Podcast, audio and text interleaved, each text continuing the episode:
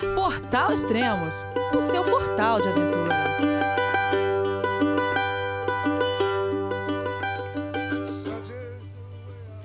Bom dia, boa tarde, boa noite, bem-vindo a Extremos, seu podcast de aventura. Esse é o sexto programa da nova série Diário da Quarentena. E hoje vamos falar com a ultramaratonista Fernanda Maciel. Olá, Fernanda, tudo bem? João, é você, meu filho? Alô, pai. Eu consegui. Eu tô no cume do Everest. Eu vi, meu filho. Te acompanhei o tempo todo pela sua página Spot. A família de produtos Spot utiliza tecnologia 100% via satélite para manter você sempre conectado em suas aventuras. Fale de qualquer lugar do mundo através do Spot Global Fone e utilize o Spot Gen 3 para estar sempre rastreado e conectado aos serviços de emergência. Desapareça quando quiser, seja encontrado quando precisar. Saiba mais em findmespot.com.br. Oi, Fernanda. Opa, acho que você me localizou aqui na latitude e longitude, né? é, falando nisso, onde você tá nesse momento? É, eu tô na base é, da montanha do Mont Blanc. É, uhum. Fica bem na frente aqui da minha casa, eu estou em quarentena. Mas aqui da minha janela dá pra ver a montanha. E atrás tem uma outra floresta. Então eu tô bem. É, aqui tô a mil metros de desnível, na cidade de Chamonix que fica nos Alpes franceses. Ah, fantástico. E mesmo nessa época aqui de quarentena, dá para dar uma escapadinha numa corrida no quintal aí? Nas montanhas? Aqui, não, aqui a gente está de quarentena dentro de casa, mas a gente é, é nós somos nós temos a permissão de fazer um quilômetro de distância, 100 metros de desnível positivo para cima e uma hora de atividade uh, é, esportiva. Então, é difícil, né, você usar né, esse 1 km e os 100 metros, mas alguns dias, sim, é, eu saio aqui na porta, porque já é, é bem selvagem a montanha, a, não a montanha, mas a floresta que tem aqui atrás da minha casa, e daí, às vezes eu vou ali e faço algumas séries rápidas e volto, entendeu? Mas ao mesmo tempo, por exemplo, hoje está aqui chovendo, nevando, então às vezes é, vale a pena também fazer esses treinos indoor, né? Eu tenho a, a bike indoor e também muito fortalecimento para daqui a pouco, se Deus quiser, já sair e poder é, expandir, né? Esse, esse, é, essas horas na montanha. Ah, fantástico. Vocês têm aí uma ideia de quando pode acabar essa quarentena ou o governo não falou nada? Sim, ontem o, o presidente aqui, né, o Macron, ele é, pronunciou, então a gente está para já no segundo decreto, a, a, gente vai ficar agora mais, é, em quarentena até dia 15 de abril. Ah, fantástico. E, bom, eu imagino que para manter é, se manter em forma deve ser difícil, mas quer dizer, acho que quase todas as competições devem ter sido canceladas. Você tem alguma notícia da, do Ultra Trail do Mont Blanc? Ah, por enquanto está de pé o Ultra Trail do Mont Blanc né? Ainda não foi cancelada, não. É, tem outras provas que, por exemplo, iam acontecer agora em abril, aí eles colocaram para outubro. Então, é, meus projetos que eu tenho de montanha e as provas continuam ok, entendeu? Ou seja, não vão acontecer agora no primeiro, primeiro semestre, mas vão acontecer no segundo semestre. Ah, fantástico. Para quem não conhece muito a Fernanda Maciel, é, eu não conheço, acho que todos os seus recordes, mas um deles é você é vice-campeã mundial de corrida de alta montanha, é isso? É, corrida de alta montanha não, corrida de montanha, né? Ah, tá. E você também tem. Os recordes, os recordes são em alta montanha, mas as competições que eu faço, é, é a gente é, chama o esporte de trail running ou uhum. corrida uhum. de montanha, entendeu? Sim.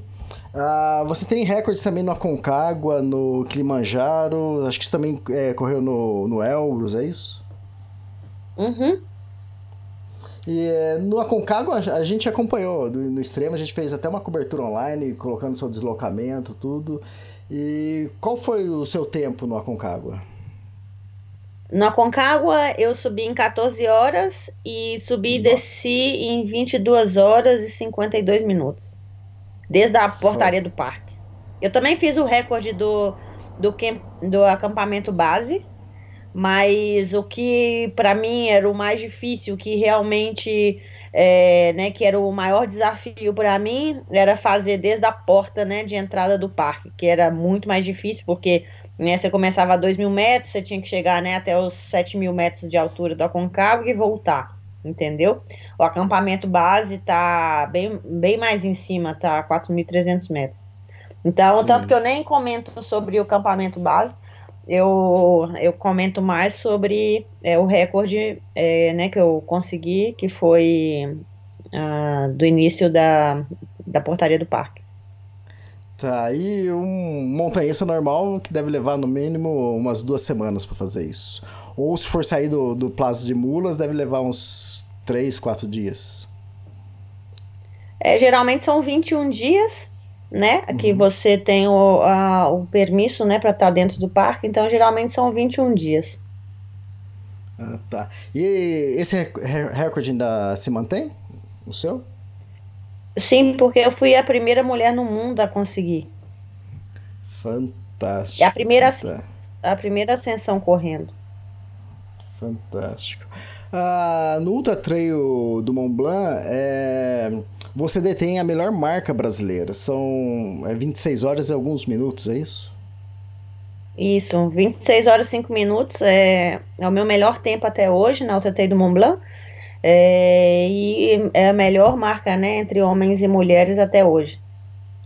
Tá, meu amigo Juliano Bertazzolo da Gold Trail, ele mandou uma pergunta e é, o que, que você acha para os homens, o que falta para os homens para chegar nessa marca igual a sua ou bater sua marca? Ufa, é muito treinamento de muitos quilômetros de subida e descida, né? É, eu imagino, eu tenho um amigo que também faz. É, não, mas não é só isso, é muito, não é só que você tem que correr muito rápido subindo e descendo, mas são muitas horas, então você não pode é, são todos os detalhes você não pode errar, entendeu? Assim, e acaba que você erra, né? Você só tem que continuar, a mesmo sentindo mal, mesmo tendo as lesões até o final, né? Por exemplo, nessa, quando eu fiz as 26 horas, eu rompi o tendão embaixo, é, atrás do joelho, né? Então, nas as últimas 10 horas eu fiz mancando. Então, mas eu mesmo assim fui capaz de ter um bom tempo. E você tem, né? Você vomita porque você tem mal de estômago é, mas aí você continua. Então, durante toda né, o Tour do Mont Blanc, que é a, a prova, é, vai ter vários altos e baixos, né? A, além de você ter que ter a melhor performance, né? Tá super, super em uh, high performance, você ainda tem que lidar com todos esses problemas que vão aparecendo. Então, não é só você ser o melhor corredor subindo e descendo, mas ter a capacidade né, mental e emocional de superar esses detalhes. Fantástico. Eu tenho um amigo que faz Ultra Trail também, que ele comentou, falou assim, ah, pra gente querer, se a gente quiser competir com o pessoal lá de fora, a gente tem que morar lá. É, ou numa região que seja alpina ou montanhosa. Porque ele falou que aqui no Brasil, para ele é, treinar na montanha, ele tem que viajar 100, 120 quilômetros, né? E quem mora aí no Vale de Chamonix ou qualquer outra região aí dos Alpes, é, você abre a porta de casa, você já está na montanha, então é muito mais fácil ganhar condicionamento caso você se dedicar, né? Você acha que essa seria uma, uma, boa?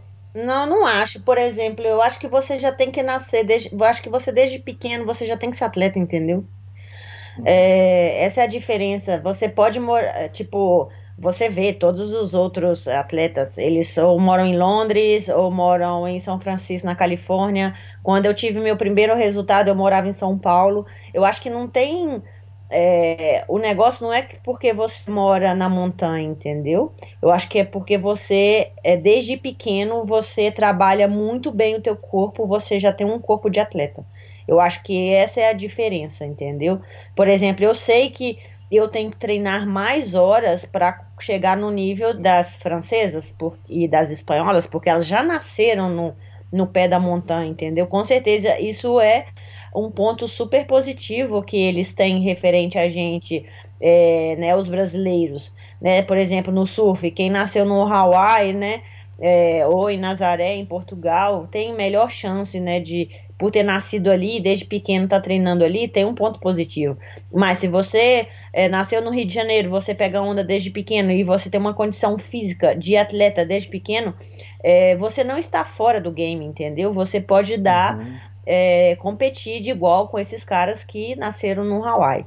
Então, é claro que se você nasceu na montanha, você tem essa essa skill muito mais avançada, mas isso não tira a, a vantagem de dos brasileiros, da gente que mora, né, e nasceu em, em, em cidades muito grandes, né? Eu morava no São Paulo, nasci em Belo Horizonte, Big City.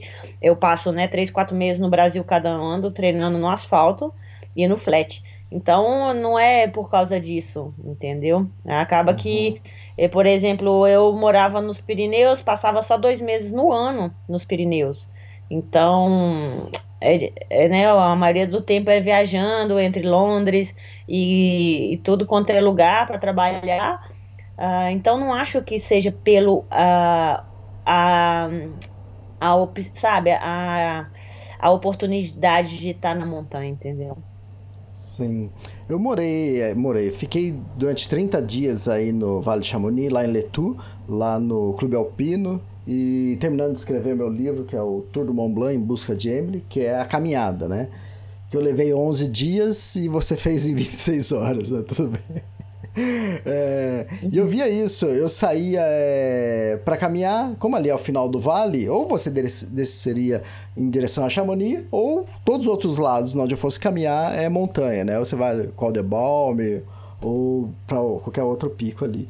E, e, eu vi muito isso que você está falando. Eu, eu, pegava ônibus e eu via as crianças dentro do ônibus com, com carregando corda, cadeirinha, indo fazer a aula de educação física delas numa parede escalada. Ou depois as crianças pedalando, eu, eu vendo com o professor e eles fazendo trilha de bicicleta, né? É uma, é uma outro tipo de vida, né? Já desde, desde a infância. É, essa é a diferença. Por exemplo, eu tô morando aqui desde outubro é, desde outubro, pois eu, se eu te falar do meu treinamento, desde outubro, eu treinei três meses em Belo Horizonte, corri aqui, sei lá, dez dias, esquiei quatro dias. O resto é só chuva, neve na cabeça. Você, as, as condições aqui no inverno são bem difíceis para treinar. É, graças a Deus eu fui três, duas semanas em Gran Canária, então eu consegui correr lá porque aqui no inverno não tem jeito de correr, entendeu? Então é, é no verão é legal, você tem a possibilidade de você ver todas essas famílias, né, com as criancinhas e tal, mas no inverno é bem duro aqui, então você não, não vê muitas pessoas, você né, vê mais pessoal dentro de casa mesmo. Tá. E quando você se descobriu atleta, quando você começou a se interessar por, por corridas? É, eu sou atleta desde 8 anos de idade. Com 9 anos eu comecei a competir ginástica olímpica. Com 10 anos eu né, fui treinar nos Estados Unidos, ginástica olímpica. Então, graças a esse esporte e a possibilidade né, de estar tá treinando muito duro desde pequena, é, que eu acho que eu criei nessas essas é, skills né, que, eu, que, que eu tenho, ou seja, era uma hora todo dia de flexibilidade, uma hora de treino de força todos os dias, mais duas horas de treinamento né, nos aparelhos. Então, todos os dias treinando nas quatro horas diárias durante 10 anos. Isso me deu uma base bem legal, assim, para depois ir para outros esportes, né? Depois da ginástica olímpica, eu fiz capoeira e jiu-jitsu, porque minha família é de lutadores. E enquanto eu lutava, eu corria. Então, eu corria até a escola, eu voltava correndo, eu ia para a favela correndo, voltava correndo para casa. E a, onde eu morava em Belo Horizonte era só era rua com pendentes assim, né, com subidas. Então eu, eu lembro que eu era eu corria sempre descalça e era sobe desce, sobe desce, sobe desce. Então essa foi minha outra base que eu tive para para gostar, né, de subir e descer correndo. E aí foi isso, foi em 2018 assim, eu comecei a competir 5 km, 10 km de corrida em rua depois meia maratona em, em asfalto, né? E em 2006, que eu fui morar na Nova Zelândia, aí lá eu fiz minha primeira meia maratona e maratona em montanha. Daí nunca mais eu voltei pro asfalto, nunca mais eu corri em plano. Aí eu fui, me dei super bem na prova lá, fui, fiquei em terceiro lugar na maratona e na, na meia maratona. A Ana Frost, que é já foi campeã mundial. Eu lembro que ela ganhou na minha frente e ela era a minha referência, né, naquela época. Até hoje sou super fã dela. E, e depois, em 2008, que eu fiz a minha primeira ultra é, na, na Califórnia, né, que eu também, né, fui pódio, ganhei na minha categoria. E desde lá, foi por coincidência que eu vim morar aqui na Europa a trabalho. E daí, como aqui na Europa é esse grande boom, a, o trail running, e daí 2009 eu comecei a competir aqui e sempre, né, ganhei as provas. É, para você ver que não tem a ver com isso da, de morar, porque eu saí de São Paulo, vim para cá, ah, fiz né, a TDS, o TT do Mont Blanc, ganhei a prova aqui. Então eu vim de São Paulo, entendeu? Então não era ah, por conta de, de morar aqui, sabe? Era por conta de, de ter toda uma preparação durante toda a minha vida que fez eu conseguir correr bem, entendeu? Daí, desde 2009 eu moro na Europa e eu compito profissionalmente as provas de, de corrida e montanha, né, que é o trail running. Tá, e por que você acha que o Ultra Trail Mont Blanc é, ganhou tanta representatividade, ganhou tanta fama assim, em decorrência de outras?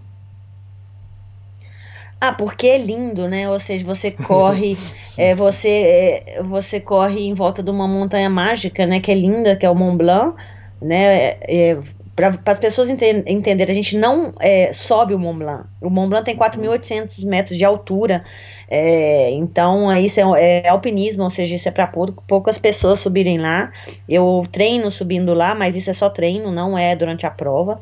A prova a gente sai de Chamonix na França, sai correndo daqui, vai percorrendo todas as montanhas ao redor do Mont Blanc, até em Courmayeur na Itália, e continua correndo até Champelhac na Suíça, e da Suíça volta para Chamonix na França. Então a gente percorre é, né, por montanhas três países e com os melhores atletas mundiais. Né? A organização é, é 10, ou seja, é impecável, e, e por é, ter, né, e já tem muito, né, bastante anos né, que eles organizam essa prova aqui, então ela é bem famosa, é, é né, tida assim pra gente como um tour, do, um tour de France, entendeu? Na corrida. Sim.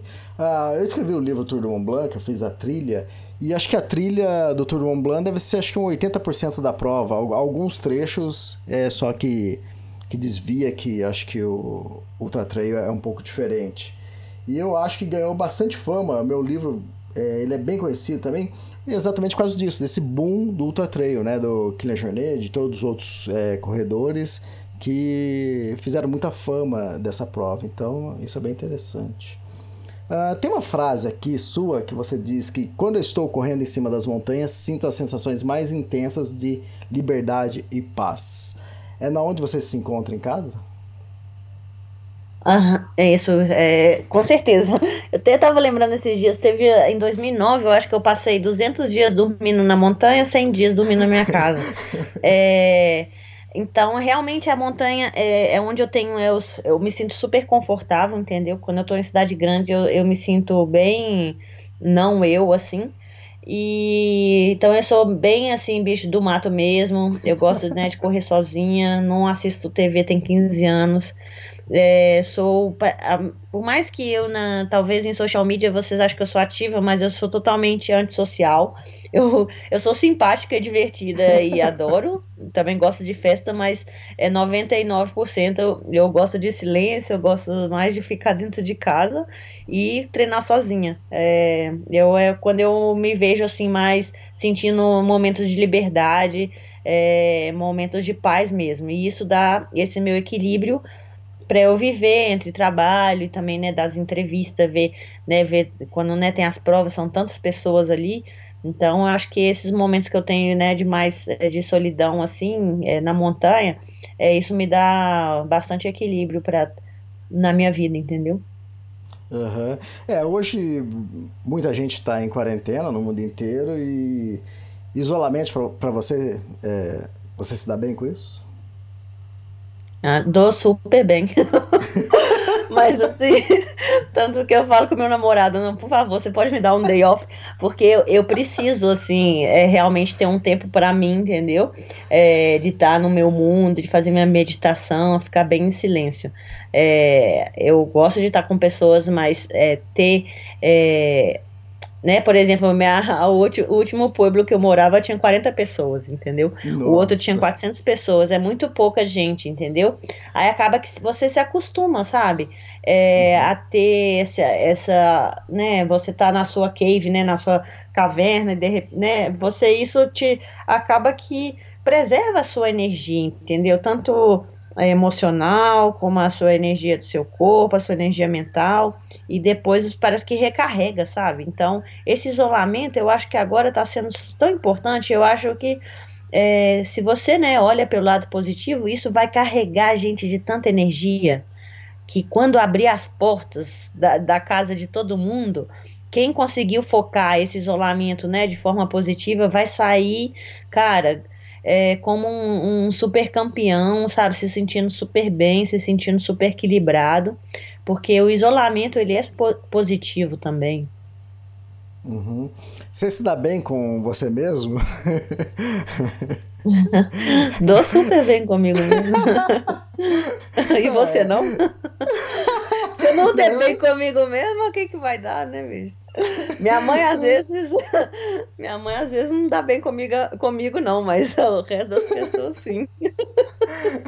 Eu digo isso.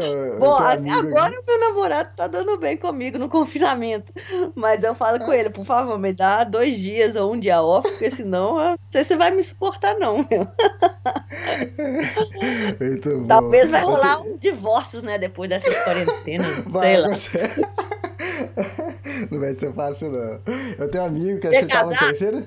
Não, não sou casado. Já é fui casado? casada. Atualmente não, eu sou divorciado. Sorte, Senão agora já ia estar divorciado.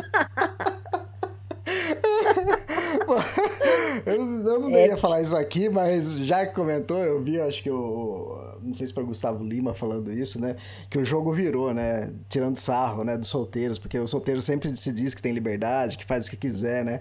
Aí ele brincou e falou: É, fala, fala pra mim quem tá fazendo sexo hoje em dia. São os casados. porque isolamento. É, ué, depende, né? Se não é no início do casamento, tá bem, mas se é pro final, tá mal, bicho. Verdade. É, eu tô falando isso, um amigo meu, acho que tava terceiro dia de, de confinamento, ele falou: Elias, não aguento mais, cara, eu preciso sair, preciso arejar, cara. Eu falei: pô, terceiro dia só, cara. Como é assim? É difícil. Imagina, sexo de manhã, sexo à noite, sexo de manhã, sexo à noite. De repente, o cara não aguenta, não, bicho. É, realmente, tem que dar uma volta, né? É, é, é, eu, eu às vezes tá bem aqui... treinado, né? A galera não tava tão bem treinada assim, né? Eu acho que não. É, Pegou todo tô... surpresa. Eu tô terminando de escrever meu terceiro livro, né? Que é sobre as Rock Mountains. E às vezes eu tô compenetrado, né? E às vezes tem alguém por perto e vem e me chama, Elias, não sei o quê. Tipo assim, eu quase falo, olho assim e falo, mas você não vê que eu tô em reunião, aqui tô quieto, aqui eu tô. Meu pensamento tá lá longe, a pessoa corta assim e fala assim, meu Deus, eu preciso de isolamento, entende? Mas. É, não, eu me dou bem e acho que, que faz bem para escrever, ou para pensar, ou para meditar, né? Eu acho que é ótimo. E para manter a saúde mental, né? É, com certeza. É, que, que você tem feito aí pra. ah, além da. Você, tem feito as corridas, você faz meditação, é isso? Isso, eu medito, agora em quarentena, uhum. né? A corrida tava. Não tô podendo treinar, né? Então eu faço a bike indoor, é, faço a meditação, faço a yoga, que é só, só a saudação ao sol de manhã, que eu sempre faço isso, já é o meu cotidiano é, de todo dia, sempre na minha vida. E agora uhum. eu tô fazendo, então, mais. É, antes eu fazia academia, né? A propriocepção abdominal, que eu faço muito. Pra gente em, em montanha é super importante a gente ter o core super forte, por causa uhum. das descidas, entendeu? Por causa do downhill, a gente, todo o nosso equilíbrio tá na barriga, né? No, no abdominal.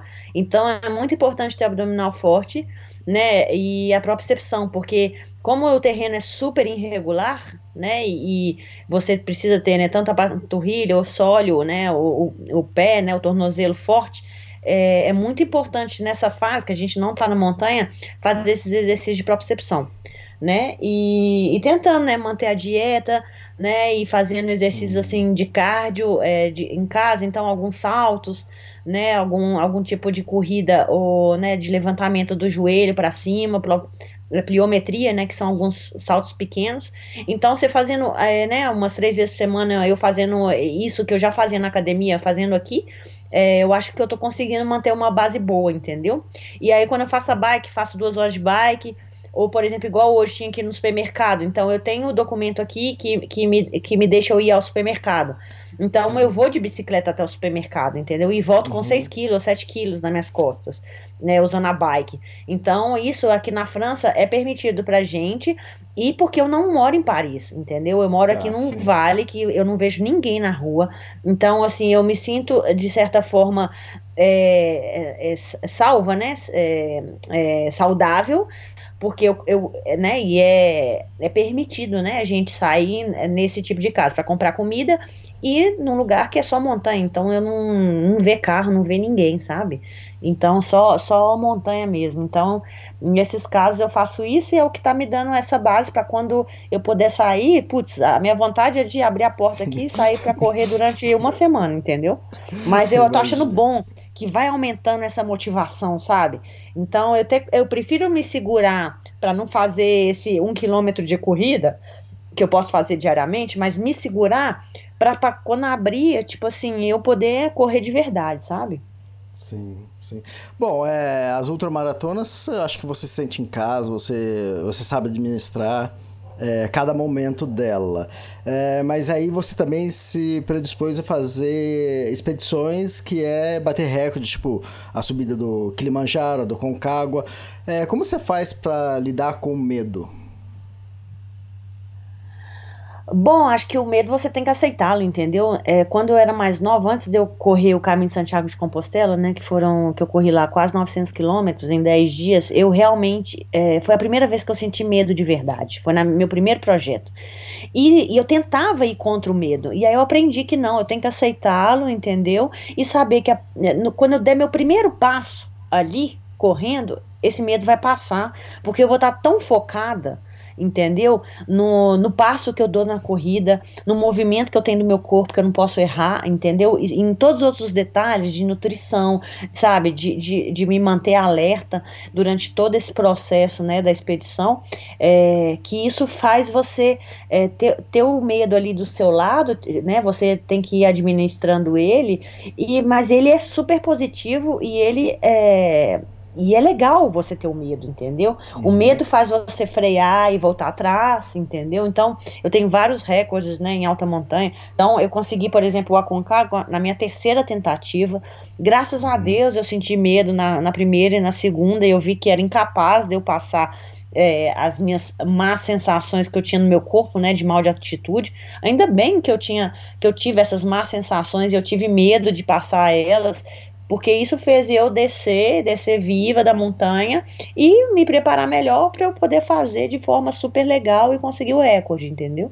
Então o medo é super positivo. Ele faz a gente descer da montanha várias vezes, faz eu frear durante vários treinos meus, entendeu? É, é, mês passado mesmo, treinando aqui, tem aqui tem várias avalanches, entendeu? Todos os dias, nas trilhas normais que eu tenho perto de casa.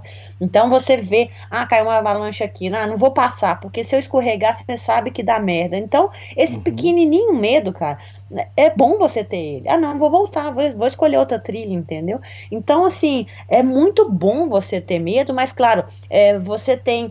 É, você tem que identificar entre o trauma, porque às vezes a gente tem alguns traumas, né, que você vai lidando, Sim. tanto em relacionamento mesmo, às vezes a gente tem uns medos de relacionamento, mas aí você tem que identificar, isso é medo, que, que ponto que é trauma, que ponto que é medo, que, que ponto que você tem que passar isso, entendeu? Então isso é só você aprendendo com as suas zonas de conforto, sabe? Então é legal você expandir sua zona de conforto, mas sempre tendo o medo ali como seu amigo.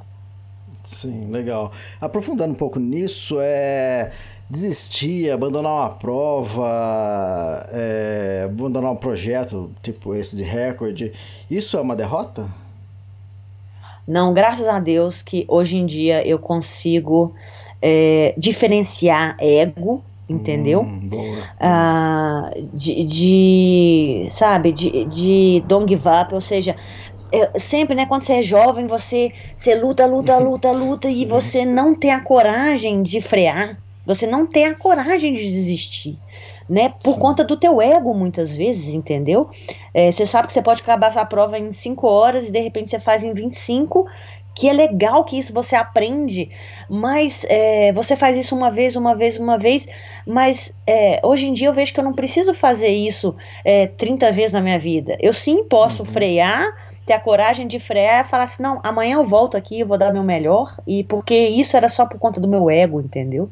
Eu não preciso, graças a Deus, hoje provar nada pro meu ego, nada para ninguém. Então, realmente, se eu tenho uma lesão, se eu tô muito mal, eu vou, vou parar porque meu corpo, cara, é, é, é meu templo, entendeu? Então, é, você tem que saber, né, lidar quando é o ego, quando é uma lesão muito forte, ou quando é só uma dor, Entendeu? Então, se é uma dor, você vai superar a dor, né? Como todas as provas, a gente sente milhões de dores. Então, quando você tem uma dor, é legal você superar essa dor e ir até né, o final. Mas quando é, quando é uma lesão séria, aí eu já vejo que né, é por mais, mais parte do seu ego do que né, parte de, de você tentar ir com seu espírito forte. Então, é, é bom você é, ter esse conhecimento, sabe, da sua pessoa, é, do que, que é os reais valores para você, sabe? Então, durante toda essa minha carreira de, de atleta, eu fui aprendendo muito sobre o que, que é o ego, qual, qual, que é, né, qual que é o momento de parar e voltar,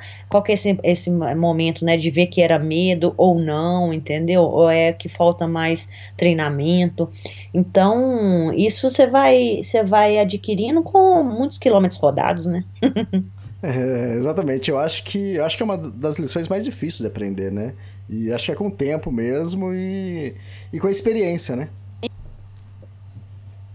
Com certeza, isso você vai ganhando só com as experiências e, e batendo cabeça, né? É, exatamente. É. Ah, vem cá, nessas suas expedições, nessas suas corridas, tem alguns causos engraçados que você para contar pro ouvinte? Bom, tenho, por exemplo, uh, eu lembro há uns 15 anos atrás eu comecei fazendo corrida de aventura, né? Então eram expedições de 500 quilômetros no stop, sem dormir. Naquela época, eu lembro que, nossa, a gente tinha uma latinha de Red Bull, mas tinha que dividir, era super difícil. é, eu lembro que, nossa, uma latinha de Red Bull na, na, mochila era assim, valia ouro, ouro.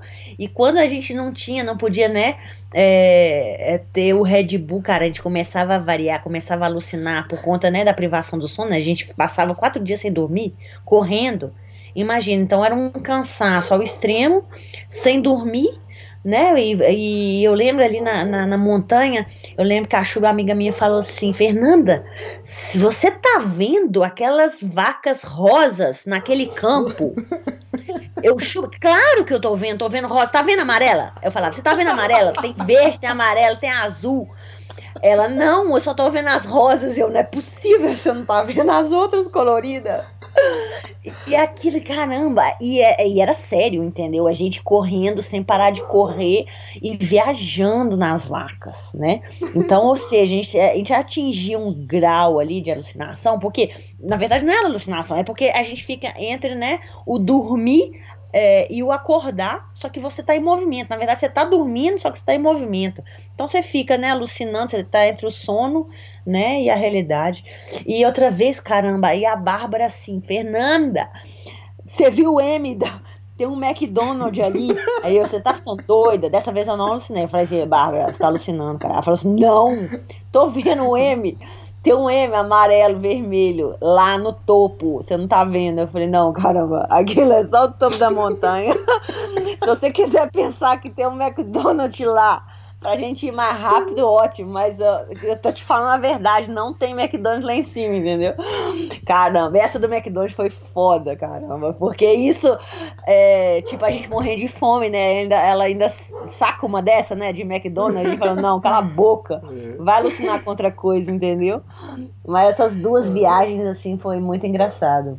Mas sempre nas corridas, né, que eu faço, eu sempre, eu sempre dou alguma nota, né? Eu sempre me perco, começo a escutar música. Eu já, já até vetei, não posso escutar a música durante a noite, porque as provas, para vocês entenderem, tem sempre as balizas, ou seja, igual uma prova de rua que você vai seguindo as marcações, entendeu? Uhum. Isso acontece, quando é dentro de um parque, você vai, tem que seguir as marcações da corrida, né, da prova, só que muitas vezes aqui chama G, é, é GR, né, que são as marcações das trilhas do parque, né?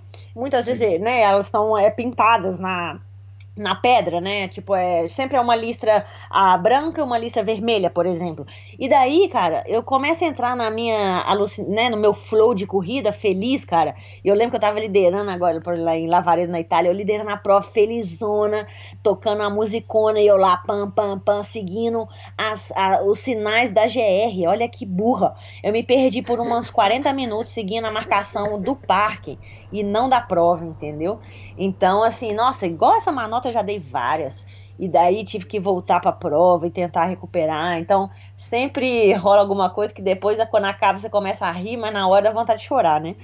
Mas sempre acontece essa, essas mancadas assim, e cada prova é uma mancada. Exatamente. Você falou de Flow, é... vamos ligar isso ao seu projeto. Você tem um projeto chamado White Flow, é isso? Isso, eu tenho um projeto chamado White Flow que eu comecei em 2012 até agora no Instagram, tô até fazendo uma compilação, assim, é, compartilhando sobre ele, porque tem muita gente, né, que só começou a me seguir agora e não sabe dos projetos, né, e acha que, né, que eu só compito as provas, mas também esses projetos são, são na verdade, os que, os que, me, que me enchem mais, assim, né, que me completam mais. Uhum. Porque sempre no White Flow tem um, um, um desafio, assim, que para mim é quase impossível de conseguir, ou que é uma coisa que eu sonho há bastante tempo, né, que é um desafio de correr, e um outro que é, é o projeto social, entendeu? Então, que eu Isso. realizo localizo onde é o local é, do projeto, né? Então acaba que com isso acaba que completa assim o meu desejo, entendeu? Porque eu acho que corrida é um projeto é, é muito individual, que acaba que, né, que não é intime, então acaba que só eu vou uhum. sentir o prazer ali, a dor ali. Então eu quis criar esse projeto para eu conseguir né, fazer algo pela comunidade onde eu estou fazendo, onde eu estou realizando o projeto, entendeu? Eu acho que isso faz com que eu me sinta é, com mais presença das pessoas, entendeu? Com mais é, possibilidade de ajudar.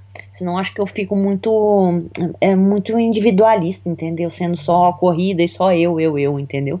Eu prefiro ter um projeto que eu possa é, ajudar, né, de certa forma, é, as pessoas, né, inspirar, né, mesmo correndo com as crianças, né, mesmo que não uhum. seja nada de dar dinheiro ou de, de dar produto, que seja, mas só de estar tá correndo com elas, é, mostrando ali a minha paixão, né, pelo esporte, isso muitas vezes inspira, né, o outro e vice-versa, né, eu vendo as crianças correndo do meu lado, elas me inspiram pra caramba, vendo a dificuldade delas. Depois eu chego na montanha, eu me sinto super rica, porque vejo elas ali passando fome, né? Por exemplo, no caso da Tanzânia, que eu ajudei o orfanato ali, cara, eles não tinham nada para comer. Aí depois eu passo 10 dias na montanha ali sofrendo igual uma, uma cavala, mas, poxa, com comida, para eu, eu poder ter energia para correr. Então, assim, você aprende a dar valor. E graças a Deus que eu realizei esse projeto, porque é um, um, uma inspiração tanto para eles como para mim, sabe? De estilos de vida diferentes, de, de, que, né, de quem, quem, quem ajuda quem, sabe? E isso é super legal nesse projeto. Legal. O pessoal, para conhecer mais seus projetos, suas histórias, é só acessar o seu site, né? fernandamaciel.com, é isso? Isso, fernandamaciel.com, exato.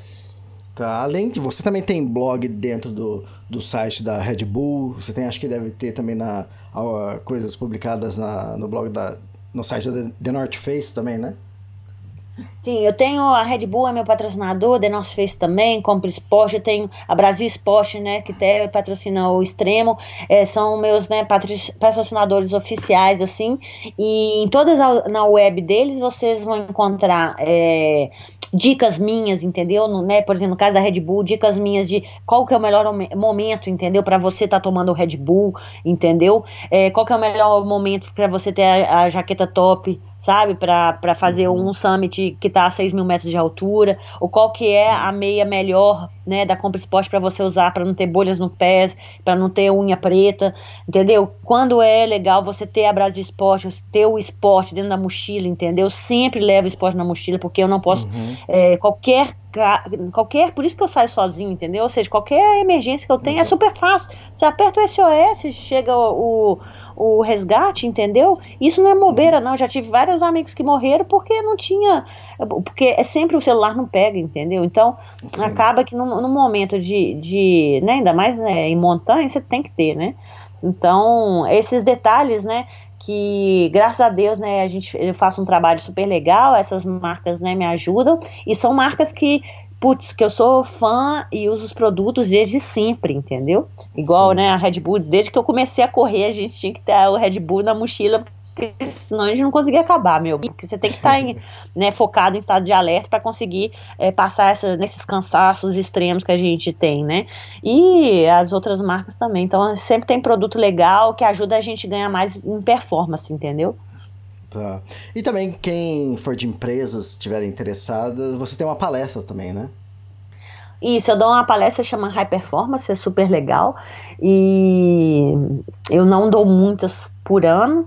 É, eu imagino é, o motivo. Eu, porque eu, eu, né, eu sou mais antissocial, mas eu gosto bastante de dar. Porque para mim é, é tipo meu, é muita energia, é muita troca, sabe? Quando você dá uma uhum. palestra e, e é um sempre é tema que é para mim é super é um tema super power, sabe? Assim, uhum. se, é sempre uma coisa é, é, a palestra em si é muita troca, sabe? E você revive, né, todas as emoções quando você tá dando a palestra. Então eu gosto, eu não gosto de fazer isso muitas vezes. Quando eu faço é realmente porque é do fundo do coração e eu vou de alma para entregar tudo o que eu aprendi e fazer. E essa palestra chama High Performance é, e é super bem-vindo, né? Quem quiser me convidar, né, para poder fazer e, e, e ver esse trabalho. É legal, eu falei que eu imagino o motivo porque o difícil é te achar, né? É que a maior parte do tempo é. acho que você tá treinando, tá na montanha, então a sorte que normalmente essas palestras, as empresas quando precisam, eles é, agendam com três meses, quatro meses de antecedência, então é, fica mais fácil. Não, geralmente é dois anos, porque é, eu, tipo assim, eu fico só dois meses na minha casa e o resto é tudo trabalhando, viajando, entendeu? Então é Sim. muito difícil mesmo de me encontrar. Não, não é brincadeira. Geralmente eles né, fazem a, requisição assim dois anos antes para eu poder já mais ou menos a, falar a agenda entre provas, entre trabalhos, entendeu? Porque eu tenho sete patrocinadores, eu, eu dou assistência para sete, entendeu? Nas, né, nas uhum. viagens, mais os eventos, mais eu tenho uma empresa no Brasil, então eu tenho que passar dois, três meses no Brasil, minha família está no Brasil, então eu sempre vou ao Brasil. Então não é, não é muito eu adoraria ter mais disponibilidade mesmo de tempo e de estar tá no, né, nos lugares onde o pessoal quer que eu faça palestra. Ah, legal. É, esse projeto, essa série da Diário da Quarentena, todo mundo sempre me recebe muito bem, me atende muito bem, mas foi muito mais fácil dessa vez porque eu peguei todo mundo em casa. não tinha é, como negar. Quase, quase, quase, você não me pega, hein? A sorte que hoje eu tenho day off da casa do meu namorado, porque lá, lá não tem internet, não. é. Muito bom. Sério, eu tô falando Fernanda. sério. Eu tentei dois, dois lives, um com uma mulher lá no, em Milão, deu, deu 20 é. minutos, caiu a ligação daqui. Aí eu fiz uma com, nossa, cinco televisões lá na Espanha e tal, isso semana passada. Deu também 20 minutos, caiu a internet. Caramba. Graças a Deus, com você tá dando certo. Que sorte, que sorte. Ah, para o pessoal te, te acompanhar, te seguir mais de perto, ah, qual que é a sua conta no Instagram? Ah, no Instagram é Fernanda Maciel, underline oficial. Ah, tá. Fantástico. Todo mundo me, me enche o saco que é oficial. Eu falo, poxa, galera, mas você tem que entender que tem é, 3 mil Fernanda Maciel no Brasil, entendeu?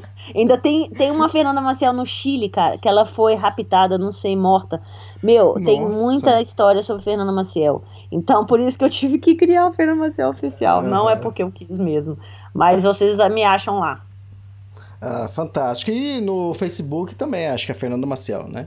Isso, exato. Tá. Legal, fantástico. Fernanda, obrigado pelo seu tempo, pela, pela sua experiência, por passar um pouco da, da sua vivência de corrida de montanha. E sucesso aí, bom treinamento e que as provas voltem logo.